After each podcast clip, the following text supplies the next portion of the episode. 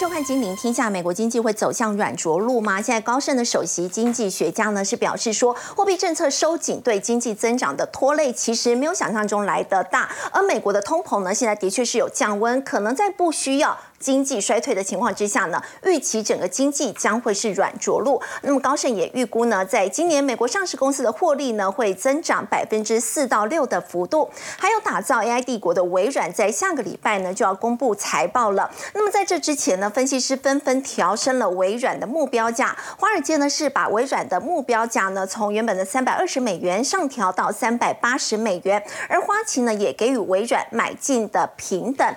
不过呢，回到国内呢。现在大家也在关注景气究竟如何，从用电的数据就可以观察出来。台中院呢，六月产业电力景气灯号连续九个月呈现了衰退的蓝灯，包括六月产业的用电量年减了百分之三点九二，其中呢制造业的用电呢更是减少了百分之五以上。国内的这个景气状况依旧是不理想嘛？我们在今天节目现场为您邀请到智普产业趋势研究所所长杨胜凡。大家好，资深分析师陈威良，大家好，资深分析师林有明，大家好，财经专家卢艳丽，大家好。好，我们先请教威廉。我们看到呢，美国前联准会主席呢，Bernanke 他说呢，联准会呢在七月这一次升息很可能是这一波升息循环的最后一次。不过摩根士丹利的大空头呢，却认为说这个通货膨胀呢，马上就要变成通缩了，真的是如此吗？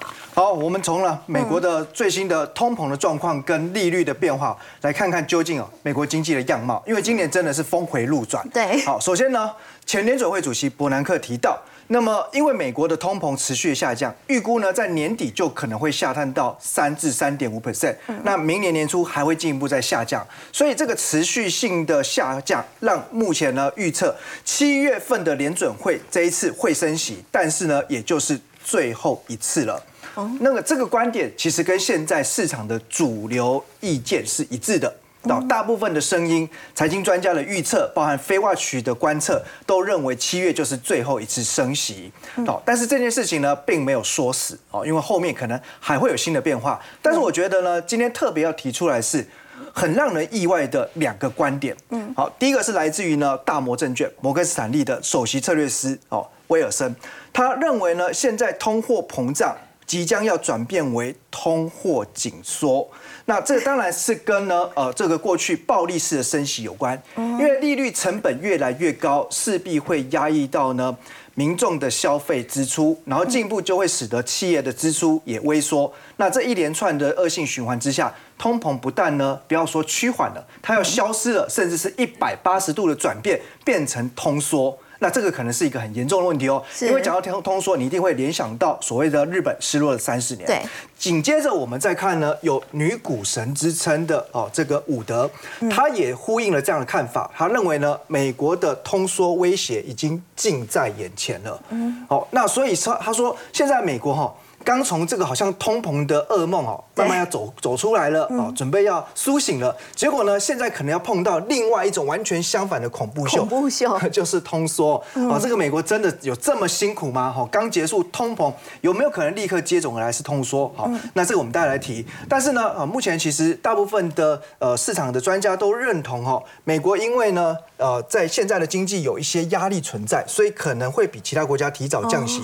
什么样的压力呢？我们知道，因为美美国的经济最重要的支出是来自于消费，大概占三分之二的比重。那消费一定是跟呢整个家庭的储蓄有关。那观察到哈，在今年的第一季，美国的这种所谓的超额储蓄。已经几乎都是用光了，所以这个现象呢，会不会就是反映在刚刚所讲的呃接下来的通缩问题？那我们从下一页部分来跟大家好好聊聊通缩这个字。其实威良在过去呢几次，如果美国要抑制通膨，采取一连串升息，在这样的一个大幅升息之后，真的都会从通膨变成是通缩嘛？好，其实历史上哦，大部分的时间大家都是比较常在谈论通膨，嗯，很少谈论通缩，因为通缩。真的很少发生，全世界各国都一样。哦，历年来屈指可数。如果以这个呃美国来讲的话呢，历史上真的可以称之为通缩，也就只有两次：一九二九年的经济大萧条，二零零七零八年的金融海啸。好，那我们先来简单定一下，到底什么是通缩？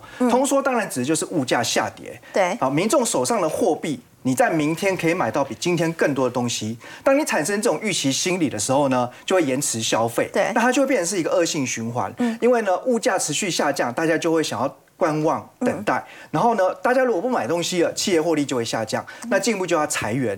那甚至呢，因为民众的失业率利率如果攀高的时候，购买力一定会下降，那又会让呢呃商品跟服务的需求又进一步的下滑，不断的形成一个恶性循环。所以其实，在经济学上讲的通缩，当然指的就是 CPI 物价指数年增率，它不但是负数。而且是连续性的负数。那我们知道呢，现在美国的 CPI 从最高峰九点一下滑到三趴，哦，那可能持续会再往下哦。但是呢，能不能哎真的会出现这种所谓的呃转负的一个状况哦？我觉得有几个前提哈。第一个来看哦，呃，现在美国的物价指数虽然看起来压力是趋缓，好，但是呢，要真正的呃告别通膨的时代还是有难度的。为什么呢？我们从 CPI 的组成来看哦，当中最重要的成分就是来自于包含。房租在内的房屋占了三成到四成，这是第一大的比重，是所以非常重要。第二个部分则是在于食品饮料，也占了十三到十五趴。对，所以我们简单从呃这张图表可以看到，这个就是美国的房租物价指数。那你可以看得出来哈，虽然现在呢好像有那么一点点从高峰有一点要往下的往下修正，可是哦呃姑且不说它修正的力道跟速度，你从这个位阶来看。这个还是远高于长期的平均值之上啊，对，所以这个要真的回到一个比较合理的水准，这恐怕还需要更多更多的时间。那我们简单再跟大家分享哦，其实通缩呢，它固然一定是跟呢高利率有关哦，也就是说，一定是因为经过一连串的升息，才有可能形成通缩的问题，但绝对不表示每一次升息就会导致通缩，否则历史上早就出现很多次了。所以除了高利率是一个必要条件之外，还有什么会影影响通缩会不会形成？第二个就是呢，股市的崩跌跟经济衰退。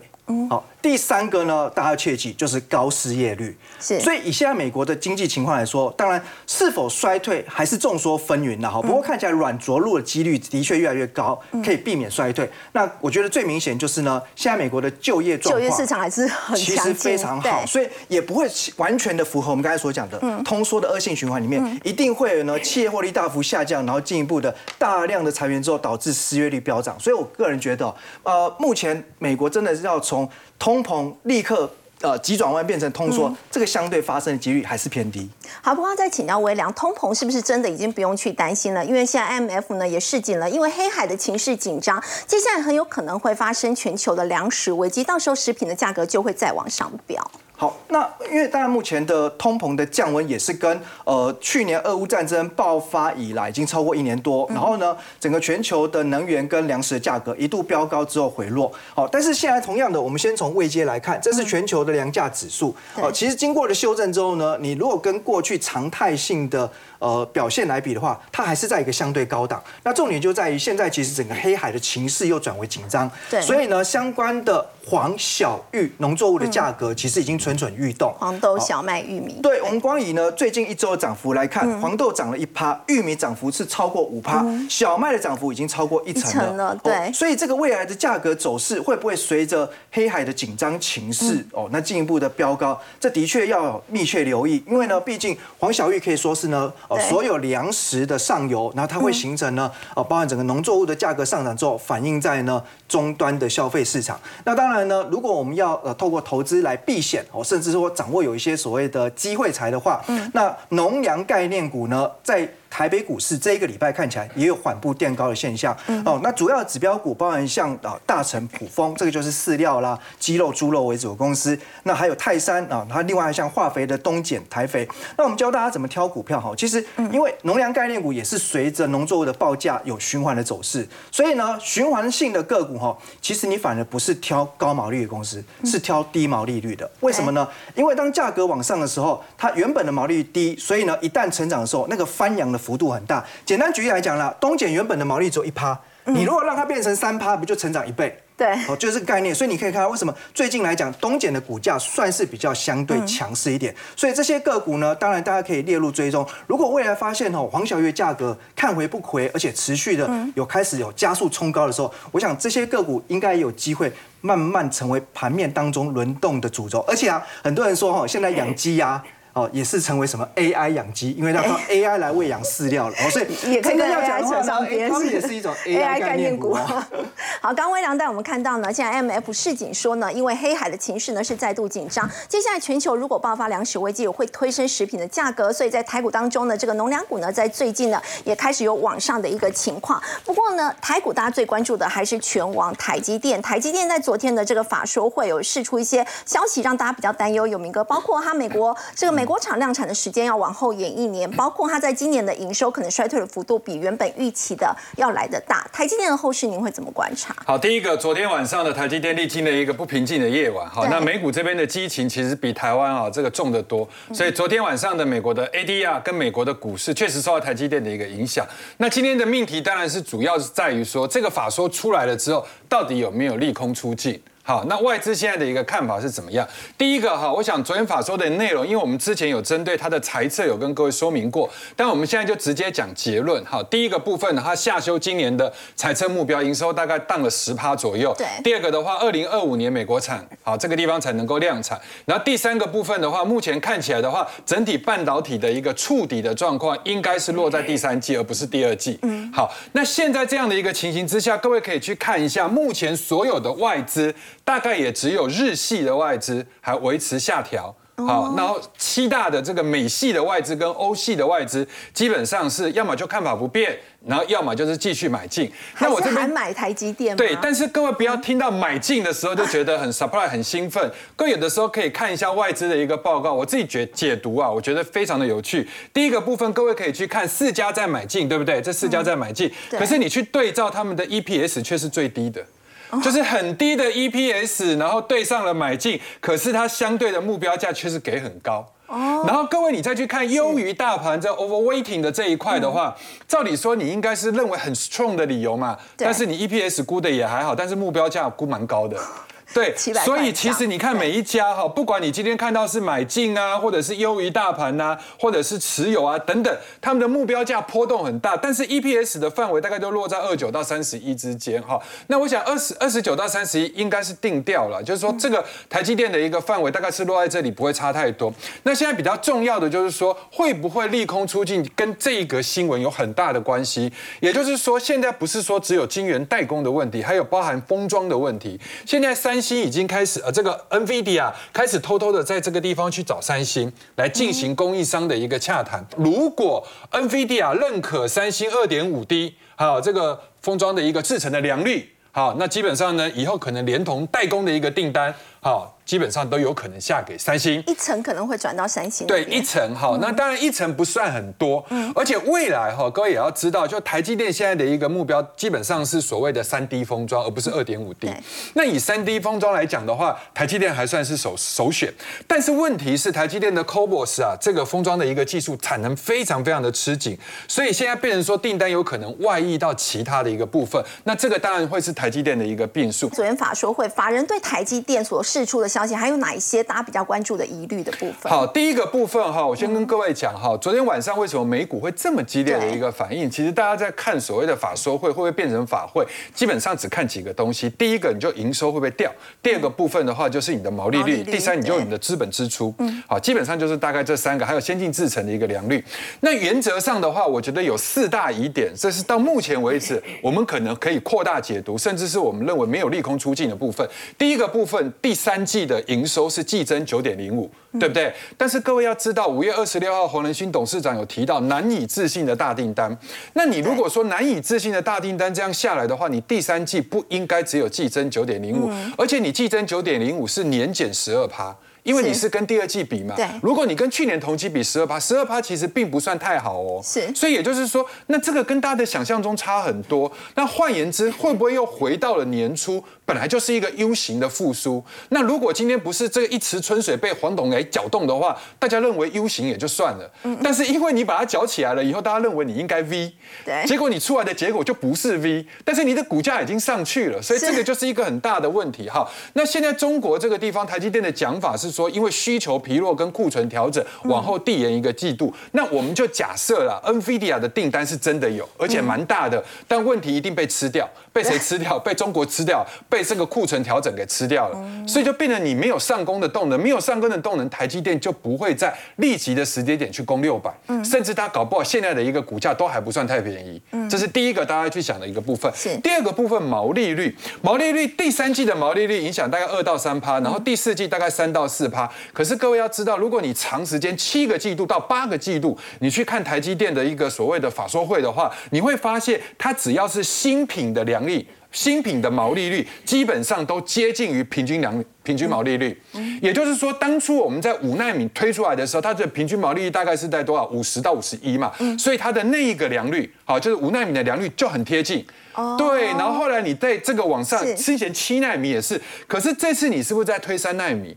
你推三纳米的时候，结果你发现，如果按照这样算起来的话，第三季毛利率减二到三趴，大概是落在五三以下，然后第四季减三到四趴，落在五十二以下。可是你现在公司的平均毛利率是多少？五十三。所以换言之，你第三季的这个呃这个所谓的三纳米的一个良率是低于这个所谓公司的平均良率。那这个意思是什么呢？就是你之前定太高了。当然，你时间拉久一点的话，终究台积电还是会趋近于五十三趴这个毛利率的水准。但是你现在就是达不到啊，所以这是第二个法人关心的部分。不然昨天 ADR 不会杀这么惨。第三个部分的话，确实公司是有看好未来 AI 在五年的一个需求。但是各位有没有发现，有法人在法说会上问哦，他说你的这个 AI 的占比十一到十三会不会太低？对，只占营收占比的大概十一到十三趴，一层多一点嘛，因为你现在叫六趴。嗯你现在叫六趴，然后如果你以复合成长率五十趴，公司给了一个叫 low teams，low teams 的话就是大概握落在十几趴左右，所以给十一到十三趴。那现在变成一个很尴尬的问题，什么尴尬的问题呢？今天所有伺服器各自备的，包含像伟创，包含像广达，包含像英业达，他们每一个人都告诉你说，今年他们的伺服器的成长。至少都五十趴以上，甚至有一百趴以上，像广达还有一百五十几趴。然后明年度的话，大概最低我看到的应该都是八十几趴。嗯，可是如果你按照这个成长，每一个数字都比五十趴大。对，那伺服器成长这么多，难道伺服器不用晶片？那如果你要用晶片，你一定要下单给，比如说你一定要去找 NVIDIA，NVIDIA，然后再下单给台积电，那全部都应该要反映在台积电上。为什么你会多这么多？对，所以你的这个。你的营收占比跟你的营收的这个所谓的成长幅度，你应该是小于等于台积电，而不应该是大于台积电。嗯，好，所以如果以这个角度来看的话，只有几个可能。第一个部分的话，台积电非常非常的保守，因为它是用 data center 来算。对。但是有可能就是你的伺服器太过乐观，或者你的伺服器也非常非常的看好。但是呢，你现在下出去了之后，台积电没有 CoWoS 的产能可以支持你，那你回头还是要做 CoWoS 啊，对，而不是去做伺服器啊，嗯，对不对？因为伺服器也出不了那么多货嘛，因为你晶片的量就出不来嘛。好，这是第二个啊，要提醒大家。那再来第四个部分就是二度下修今年的这个美元营收的一个状况，大概衰退一到六趴，然后下修到衰退十趴。那另外，法人在法说会上就有在问一个问题，他说：“你今天如果按照你的平均毛利率五十三趴，年复合成长率未来是十五到二十，那你今年少了十趴，你明年不是要多二十五趴到三十趴出来？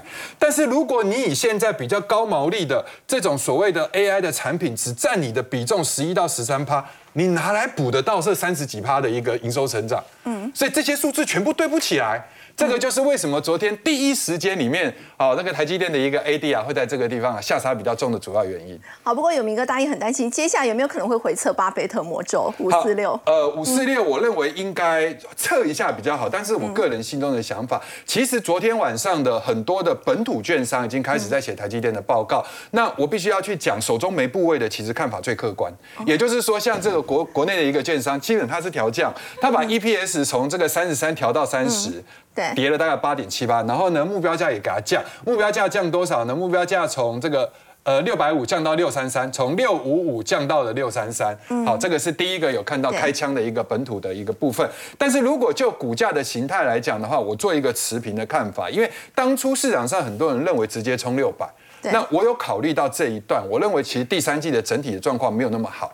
好，没有那么好。你说它很坏吗？我不觉得，但是我真的觉得你没有上攻的动能。那如果你没有上攻的动能，你应该是要退回来去守五四六。那为什么我这么讲呢？因为现在 ADR 的价钱已经快要来到了当初巴菲特的这个价钱，可是你现货还没有，所以现货有点 over 了。好，那就周线的角度来讲的话，其实台积电应该会比较接近七呃九月份的这个时间。就算你现在这个时间点不跌，应该也要到九月份整理的时间才会到。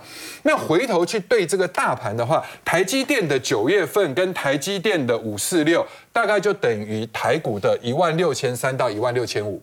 这附近啊，那当然差一点还有可能到一万六千二，好一点应该就是一万六千三到一万六千五。但这一段时间里面，我想有一些资金啊，就会开始到处游走。那这个游走的资金有几个？我们刚刚念到了一个重点。如果说你今天伺服器看这么好，台积电却没有成长这么高，好，那原则上的话，很可能是 CoWoS 缺。那 CoWoS 如果缺的话，产能这个部分的话，你应该是做 CoWoS 概念股。对。然后或者是资金跑去做一些政策相关的生计，因为生计有这个生计展嘛。然后最近美国政策的网通，或者是最近不是有碳交所要成立了？对。那我想资金往这个方面走，可能是会一个比较好的方向。好，刚刚有明哥带我们看到是在昨天台积电的这个法说会哦，当然。虽然有七大外资呢是持续送暖，不过也有外资已经开了第一枪下修台积电的这个目标价。不过我们说到呢，台积电呢现在对于整个半导体，它反映的也是整个半导体景气呢似乎复苏的情况是不如预期的。欧米阳来看到台股呢，在今年其实呢。呃，我们看到大涨了两成的幅度哦。那么外资呢，又是怎么看入股？我们要请教微良。其实外资呢，在亚洲新兴市场呢，买超的规模，这是六年以来首度的超过中国。它反映的是不是对中国经济接下来的看法是更悲观？外资对中国经济的看法，其实已经实际反映在做法上面了。因为呢，人是两只脚用走的，前四只脚用飞的。我们观察哈，其实年初以来，外资对于呢中国的股市。买超的金额现在是三百三十亿美元，嗯。但是对于呢，哎，亚洲不含中国的其他新兴市场买超的金额是四百一十亿美元，这是过去六年以来第一次看到呢，哎，亚洲市场的投资部位大过于中国了。大陆对，哦，这当然是一反常态，因为中国股市的规模跟地位，其实不论是在亚洲或全球的新市场都是非常重要的，所以就代表呢，其实外资相当担心哦，整个现在中国的投资环境比较乱，好，那而且中美的贸易科技对抗持续。当中还有，当然就是呢，中国在呃疫情解封之后复苏的力道，这个可以说是严重低于预期了。那另外呢，美银证券哦，针对呢亚洲的基金经理呢，也做了一份实际上调查。那当中呢，有两百六十名的受访者哦，其实当中就有超过一半的人，他们。表态呃，未来会把入股的投资部位降为呢低于权重，就所谓的 underweight 啊，就是说它不仅是要持续的减码，而且这个减码呢还在呢持续当中。所以呢，这一切哈其实就会反映在呢现在整个中国的股市的确比较疲弱，那进一步拖累了亚洲股市的表现。当然呢，看到这样子一连串的经济跟股市的问题哦，那中国官方呢也要出手了。那最近呢连续发布了十一份文件哦，对，那被这个中国的网网友哈，这个酸说，那连发十一道，那这个不就是直直接叫这个追上哦？过去岳飞的十二道金牌吗？金牌再发一道就可以追上岳飞了。哦，那我想呢，发这些文件哈，当然最主要是说，其实中国经济呃需要找到一些解放。好，那现在看起来呢？官方的政策哦，让民众呢不一定有信心，也不一定呢能够让呃企业能够配合。好，所以这边来看呢，第一个重点就是在于呢，要如何哈鼓励呃民间的企业去做投资。好，那我们可以看到呢，最近的这个啊官方所发表的意见当中就有提到，希望鼓励了民间的企业能够一起来参与“一带一路”。那另外呢，在政策的力道上面哦，那最近呢推出了新能源车，还有呢智慧。家电下乡哦，这些相关的措施，当然这些哦大家也不陌生，因为以前中国经济呢，只要比较低迷或遇到乱流的时候哦，其实都会有这种汽车下乡、家电下乡。但是这一次的重点哦，大家注意哦，是智慧家电下乡，这当然符合未来的需求嘛，哦新的趋势。但是呢，家电下乡跟智慧家电下乡最大差别，你要智慧化，一定要配合呢。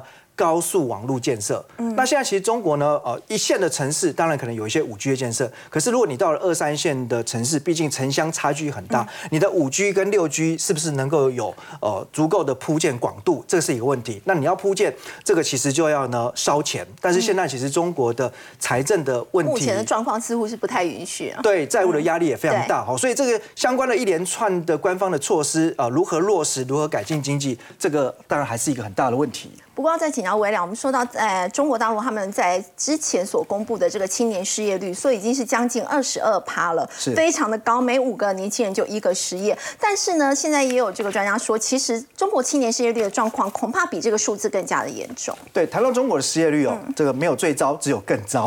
啊，那根据呢北大副教授张丹丹的研究团队哦，他直接提到，这个实际上呢，在今年三月的青年失业率最大值可能可以达到四十六点五趴。四十六点五趴，就是将近两个人就一个失业。对，而且比这个所谓官方的数据足足又超过了一倍以上。是那真的有这么严重吗？我们来看好它是怎么定义的。因为呢，统计有全国城镇十六到二十四岁的青年人口大概是九千六百万人。对那我们要算这个失业率的时候，要先抓出劳动人口。哦，大概是三分之一，所以呢，这里面有三千两百万的劳动人口。那现在官方所公布计计算出来的是六百三十万人失业，所以这个失业率是这样得出的。但实际上呢，有大概六千四百呃万人里面哦，还有一千六百万人是所谓的躺平族、啃老族哦，就是他们其实呢，并没有被列为呢真正的失业人口。对哦，大家可能就是呢赋闲在家，或者或者说呢帮爸爸妈妈做事。就是其实已经是非在校生，已经没有在读书，已经对毕业了，但是就不去工作。对，所以如果你真的把这一千六百万人也加上去的话，哇，那这个当然失业人口就非常可怕了。除此之外，哈，在中国呢，好像为了让这个失业率不要那么惊悚惊吓。哦，那还有一些很奇怪的这个措施出现，比如说呢，在某高校哈，呃，最近就流传出一个截图，这个截图呢是只要哈，呃，毕业生，哎，你能够到这个呃二手。买卖商品的交易平台去注册账号之后，那你随便只要呢拿一个旧的东西上去卖了，那你这个就算是呢自主创业。那这样子来讲话呢，也不会被算为失业率。所以我只要去注册个账号，有在卖东西的话，我就不算是失业人口。很多中国的外商企业在招才的时候，他考量到哈，如果你是在二零一九年到二零二三年这一段时间就学然后毕业的人，这些大学生因为疫情的时候都是呢远距教学，线上学对习，，大家直接在家里面连线上网上课的，所以其实少了这种哦，呃，不管是说社交能力，或者说呢团队合作能力，哈，或者说跟大家一起互动的这种合作精神，那我觉得这个当然会相对哈，可能外商特别注重就是团队精神，会担心呢这样子的呃学习习惯会不会将来在你的职场上也会比较封闭一些，所以他们宁可哈不用现在的毕业生，宁愿再多等啊、呃，也许未来一两年之后新的毕业生，可是呢这个每年都有新的毕业生。所以其实这个会让失业的问题哦，形成一个结构性复杂难解的困难。所以等于说，企业主的话比较不喜欢用在疫情期间还在念书，因为当时可能都是用线上学习，他们觉得效果没有那么好。没错，好，刚刚魏良带我们看到的是在中国大陆现在经济所面临的这个问题哦，包括高失业率以及内需不振的一个问题。当然，中国大陆在解封之后呢，经济复苏不如市场的一个预期呢，也影响到陆股相关的 ETF 表现的绩效，其实是大幅的落后台股的 ETF。我们说台股的这个 ETF 当中有五档哦，那么在这个礼拜他们更换了成分股，其中这一档要请教艳丽姐零零七三三哦，那么在今年它的报酬率真的是碾压其他台股的 ETF，涨幅高达了七成。那么在这个时间点还可以再介入吗？好，我的答案是 yes，因为呢，我认为，我认为台股的，当然这阵子就是像刚刚呃两位专家都有特别提到，当然台积电的财报可能有一点点的不如预期，但事实上法人圈早就传遍了哦，所以我认为台股经过这一波的整理之后，我想下半年其实还蛮多利多的因素，所以如果你喜欢市值型的，就买市值型；如果你够积极的话，我觉得配置一点这种中小型的 ETF 其实挺不赖的。那我们先来帮大家整理一下，因为刚刚斐鱼讲的很好哦，其实现在呢，这个礼拜呢有五档的 ETF 进行换股，当然每一档换的状况不太一样，但基本上呢有一个共同现象，就是这五档里头有三档都把光宝科纳进去为重要的成分股，所以我们看到，哎，光宝科今天股价也蛮强的。那这五档呢，简单帮大家说明跟介绍一下哦。啊，大家有高息的，像零零九零零。然后有市值型的零零六九二，还有包括零零九一二，它也算是市值型的。那比较特别的是呢，原来很多人认为今年呢涨最多的会不会是零零五六或者是零零八七八之类的？错，答案是零零七三三。其实呢，这档 ETF。但它的规模跟它的成交量不能够跟我们刚刚提到国民 ETF 相提并论，可是因为它的成分股几乎都是中小型很会标的股票，所以呢，一旦在多头格局的时候，它的绩效都很惊人哦，包括。我们来看一下过去这几年的，呃，撇开去年不讲，因为去年大家都跌嘛，对不对？对。可是呢，包括二零二一年的时候呢，它的涨幅是高达六十三趴。为什么？因为呢，二零二一年，正确来说是二零二零年底的时候，它就开始重压航运股。二零二一年的时候，航运股大飙嘛，所以它二零二一呢也涨了六几趴，然后二零一九跟二零二零呢也分别有三到四成的涨幅。所以我觉得这样的绩效其实可以让很多人满意啊。那历经这次的换股呢，我觉得比较。较特别的是呢，因为它有很多的标股，包括技嘉、伟创等等，确实有一些这个呃。呃，电子五哥或者是 AI 的概念股成分略有下降一点点，然后比较特别的是呢，包括像是巨阳、巨大等等这种呢，传产股的比重有稍微上升，还有新纳入的一个状况。一些传产股，对对。那所以我想，就是有一些这个标股涨太多了，所以呢，当在换股的过程当中，就会有一些呃不同的呃这样的一个转换。那当然，看完今年最标的呃这个成分呃 ETF 之外呢，我想大家也很关心的就是高股息 ETF。对。零零五六零零八七八，好多人买哦。对，那呃，我记得我之前在这个节目里头，我也特别跟大家强调，就是我认为接下来零零五六的绩效会超越零零八七八啊，真的很幸运又被我预言中了哈。主要是因为零零五六它的这个电子五哥的成分股成分占比比较高。那事实上，我们也帮大家统计了今年以来的绩效，连零零五六纯零零五六的人本来是以为说啊，我每一年零五趴就好，本来想要固定领这个配息就好了，就没有想到今年零零五六也涨了四十。可以赚价差，对，可以赚价差，然后零零八七八相较之下也不错了，也有三十五帕。那其他的高息的 ETF，嗯，当然也有涨，但。涨幅没有像零零五六跟八七八，特别是零零五六这么多。好，现在网络上一堆的网股民，一堆的纯股族都在讨论说，哎，莫名其妙，其实没有莫名其妙，有看我们节目就知道哈。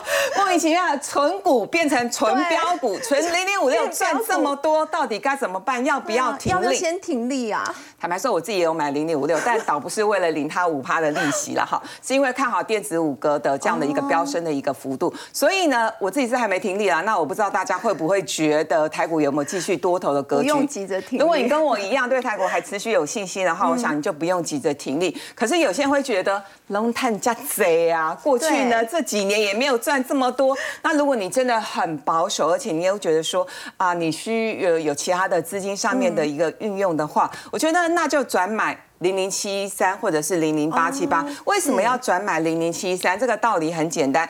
零零七一三，我记得我之前也在节目跟大家分享过。零零七一三是所有高股息 ETF 里头年化报酬率超过十二趴以上的，这我觉得很多的股民其实会很满意。而且重点是呢，它的波动幅度是比较小，它是所有至少我们不要不要管最新这成立的这这几档，至少它是比较老牌的 ETF 里头波动度比较低的。所以你真的很担心？你觉得台股没有想象中的那么好？你觉得你想要先停利一些，或者是你想要转买零零七三？我觉得这也是一个很好的一个选择，因为它的波动幅度没有那么高。好，那有人问我说，那愿力是不是可以转买停利之后转买债券 ETF？我觉得债券要等一下哦，因为呢现在不会立刻降息嘛，所以呢至少要。等个两三年哦，才会比较有像样的波段的涨幅所以债券型 ETF 现在反而是可以先等等。呃，我的意思说，你可以买，但是你要用等待的心情，就好像现在的台积电，大家都说啊，不是说要涨到一千块吗？要等。要等好吗？那就看你有没有耐心等了。而且要可能等上一段时间，不是短债券。如果现阶段买的话，现阶段布局，我觉得是领息的概念。但如果你想要赚波段行情的话，可能要再等一等了。好，我们赶快把时间就就是来讨论。呃，最近这两档 ETF 真的是。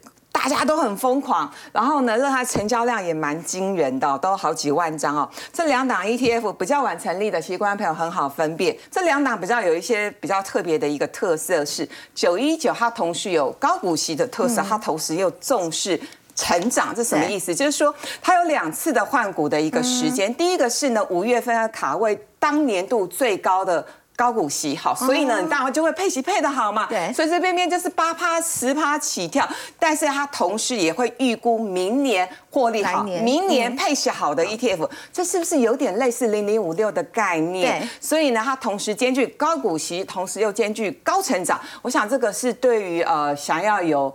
更好的报酬率的纯股族来说，我觉得这是一个选择。那零零九二九比较不一样，零零九二九来喽。波动度，换句话说呢，他在乎的是波动幅度。也许他不会在绩效上面爆冲，但至少呢，他在波动度上面有一点控制。还有同时呢，他也很重视 ROE 跟本益比。嗯，所以呢，简单来说，我觉得这两档 ETF 都有个共同的特色，就是当年零零五六把长荣呃把阳明跟长荣纳入到它的成分股的时候，被很多股民一直骂，一直骂，一直骂。所以新的 ETF 它就把呃在设计上面呢，就希望能够把不是这种具有景气循环的成分股纳进去这样的一个因子，把它纳进去之后呢，我想对很多的纯股族来说，他们会觉得比较能够在股价上面呢，比较能够呃不会受到这样子的一个变异数的一一一个存在。好，我们先休息一下，稍后来关注的是呢，在今年声音现象，我们说到卷土重来，整个北半球很多地方呢天气都非常的热。那么其实台湾呢有领先全球，目前拥有这个海上型的太阳能发电站。我们先休息一下，稍后来了解。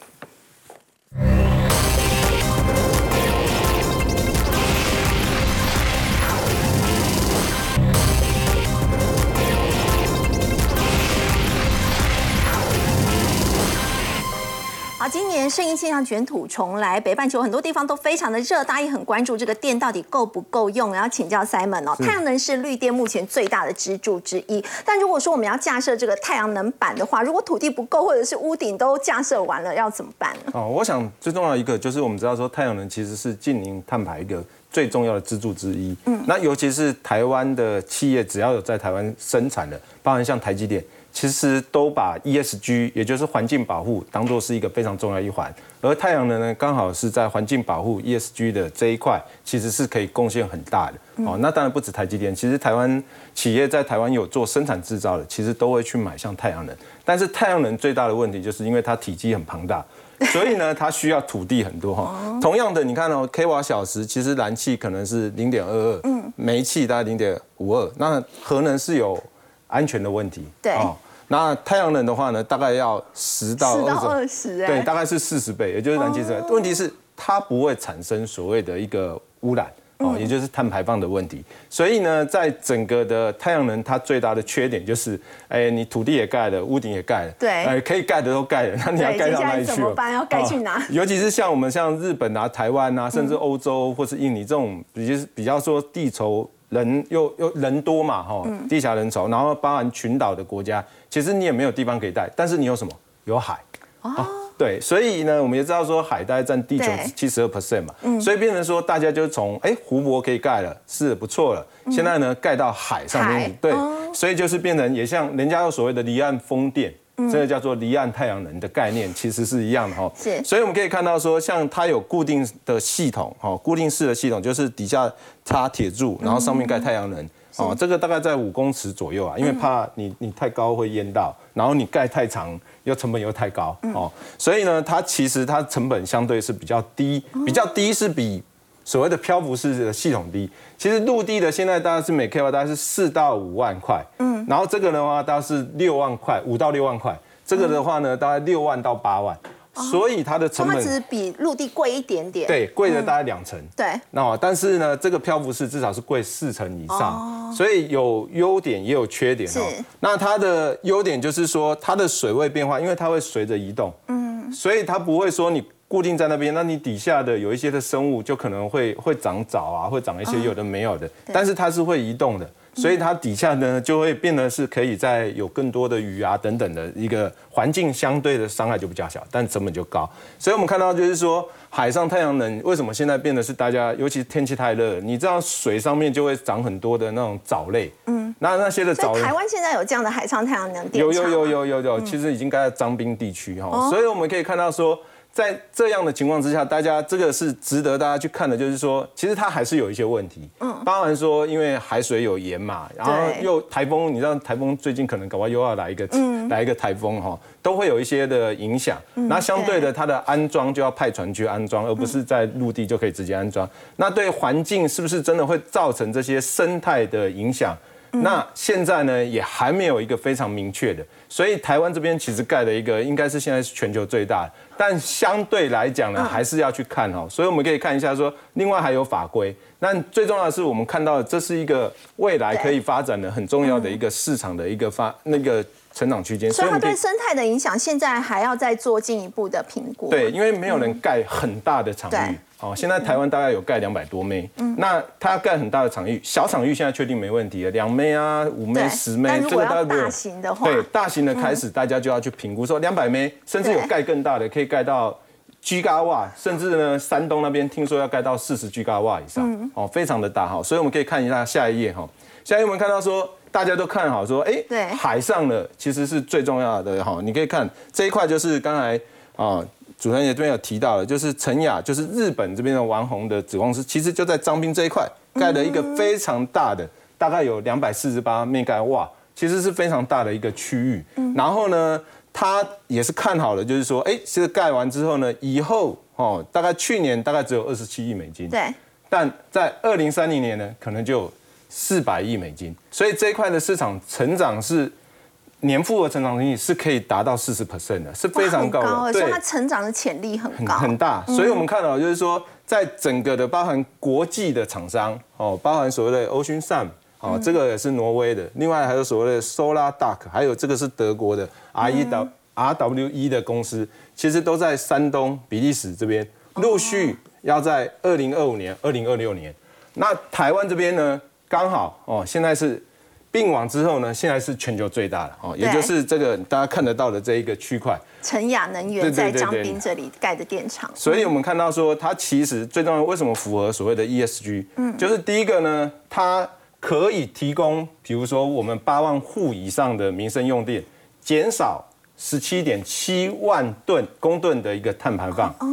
那这个最重要就是就是把它换算成大家比较有感的，就是大安森林公园是四百五十座，所以它减少的碳排量是相当于四百五十座的大安森林公园。是，所以我就说这一个的，其实在 ESG 里面，尤其在环境保护里面很重要。另外还有一个就是说，它可以利用海水降温，啊，它又可以提升发电效率嘛，因为底下是冰的，上面是热的，哦，啊，至少它不会整块都热的哈。嗯。那再来有一块就是说所谓的。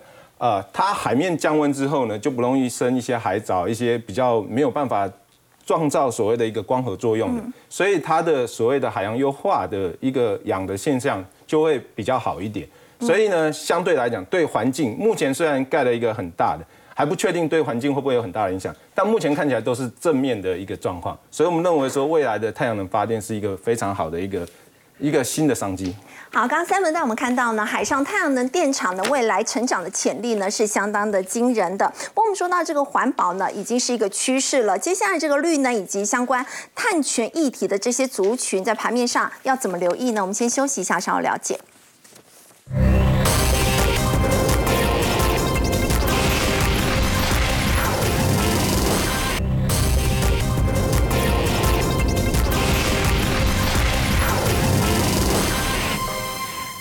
盘面上可以看到，中小型股呢已经开始有点相对有撑，是不是这个资金开始有出现轮动的情况？请教有明哥，哪一些族群是相对比较安全的？好，今天星期五啊，这个盘面非常大的一个震荡哈，我用四个字来形容，叫牛仔很忙。也就是说，一早上的时候，其实大家很担心，就美股大跌，所以跟着杀台股。对，但是各位要知道，电子五哥里面有很多在分盘交易，所以分盘交易的情况之下的话，如果这个地方出下去的话，会这个。树倒猢狲散，所以到最后没办法，头洗了一半，只好直接往上走。好，所以这个是我在市场上真的是第一线的一个观察。那也就是因为这样，然后抓了台积电的一句话，叫 AI 其实还不错，所以大家其实也就没有在管什么。从电子五个开始轰，然后之后只要跟 AI 相关的，连生计啊，所有的东西就全部一哄而上。但是我相信在假日之后，大家会开始冷静，就冷静的看看台积电的财报，冷静的看看电子五哥现在整体的一个出货状况跟台积电之间的数字对得起来对不起来。这时候大家就会开始去规划接下来第三季。这个热钱应该从这个地方要撤出去往哪里走？那首先我们刚刚提到了一个重点，如果说今天好，包含像 NVIDIA 都因为产能不够，封装产能不够跑去找三星的话，所以其实你事实上应该是要去做 CoWAS 才对。对，那 CoWAS 现在目前的状况来讲的话，台积电可能会扩产，扩产两倍。但是它会有额外的一个成本要提炼，嗯，对。那现在目前看起来，整个在 CoWAS 的族群里面，以星云在这个湿式清洗机台跟单晶圆旋转清洗机，它这个市重比占最高，所以我们就点降的情况之下，我们去选龙头。那龙头的一个星云来讲的话，投信现在持股大概是四点五九趴，股价是沿着月线太空漫步型的一个上升啊，所以我想各位在也不追高的情况之下，贴着月线来操作。那第二个部分生计，为什么要看生计？第一个。本身七月二十七到七月三十就有生计展，对，下个礼拜要等。对，那第二个大盘在稍微震荡或者是不涨的时候，生计 always 都是一个避险资金。对，第三个部分这里面出了一个已经是历史以来第一个的，叫做千元的千金股，在生计里面的叫宝瑞，所以它现在九百多块了嘛，只差咫尺咫尺之遥，所以它如果能够站上一千块的话，当然对整个族群的本益比提升是有很大的注意。那接下来的话，市场上因为怕做生计，就是怕生计是一个冷灶，所以呢一定要找生计加 AI，所以就。找到了所谓的精准医疗，那这里面呢就有一档我们之前跟各位讲的商之器，好，那剩下的两档因为比较属于电子，所以我们就是讲纯生技。商之器在今天创了新高，之前有提过四个英文字母叫 PSCS，PSCS 的话基本上就是影像扫描，这个我认为是生技里面最道道地地的 AI。好，那如果以它的形态来讲的话，现在目前看起来是多头形态，但是呢，因为它今天的涨停板爆比较大的量，所以压回来的时候再做承接。那接下来的话要请大家注注意的一个部分。哈，就是绿能。那刚刚这个上面也特别有提到太阳能的部分。那因为越来越接近到选举，可是这一次的绿能的气势有点被影响，就是被这个中心店云豹的卡车事这个假车事件影响。对，但是今天的华晨啊、市电都还不错，而且最重要的里面有一档已经快要上五百块，我们说过可以当做是整个节能族群的注脚的，这个就是高利。所以高利现在目前已经撑起了一片天，以他在带领的情况之下，接下来就有机会。那剩下来的碳权的部分，因为这次。市场上着重是在碳盘查，可是今天涨了很多的东西，其实都只是资安。那个资安就只是一个软体，然后去上面申报你的碳足迹，其实那个不是真正的碳盘查。碳盘查是要找咨询公司来去做碳认证，所以我想应该还是基本上像深威永威。那最近因为永威要除息了，下个礼拜二，好，那它殖利率五点五趴，大家可以留意。好，我们先休息一下，稍后来关注的是呢，苹果一直以来在 AI 领域都是保持低调，不过他们现在也要推 Apple GPT，真的有机会后来居上吗？先休息一下，稍后来了解。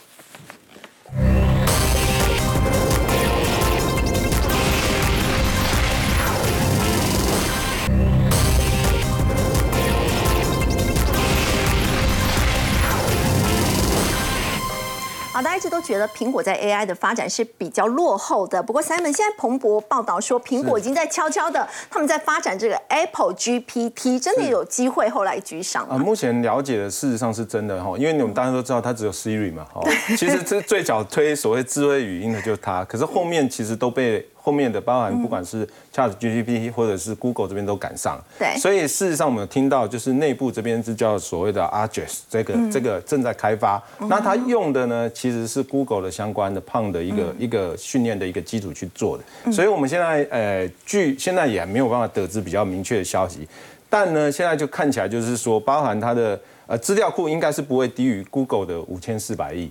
然后呢，它目前看起来有可能是开放式的结构哦，因为 Apple 它运作对。那在天库这边，它只。他目前只提出两个应用啊，一个就是你摔倒的时候，哎，他知道你你摔倒，然后你撞车的时候，你知道你撞车，快点，他直接帮你叫救护车等等。车祸侦测、跌倒侦测等等。对，那目前他目前我们现在没有看到一个更创新的应用。对，啊，我想他们也在思索。那最快就是在明年的大概是九月左右的时间，我们认为他会提出更具体，在用所谓的一个。G A I 的一个状况，但因为是苹果嘛，所以大家的期待就会比较高。那么如果说是他们真的推出的话，有没有台厂可以吃到这个商机？哦，我我想最重要的是，因为以后你大家可以看哦，训练跟推理这是必然的发展。嗯，那在二零二三年，就是今年的话呢，大概有一百亿会是在所谓的推理跟以后的训练。那训练这这端这一块呢？其实就会跟我们台湾的就会有关，也就是说，Apple 对 Apple 最强的还是在它的终端。那以后呢，就是包含这些的 ASIC 的一个晶片的创意的 IP 啊，四星的 IP 啊。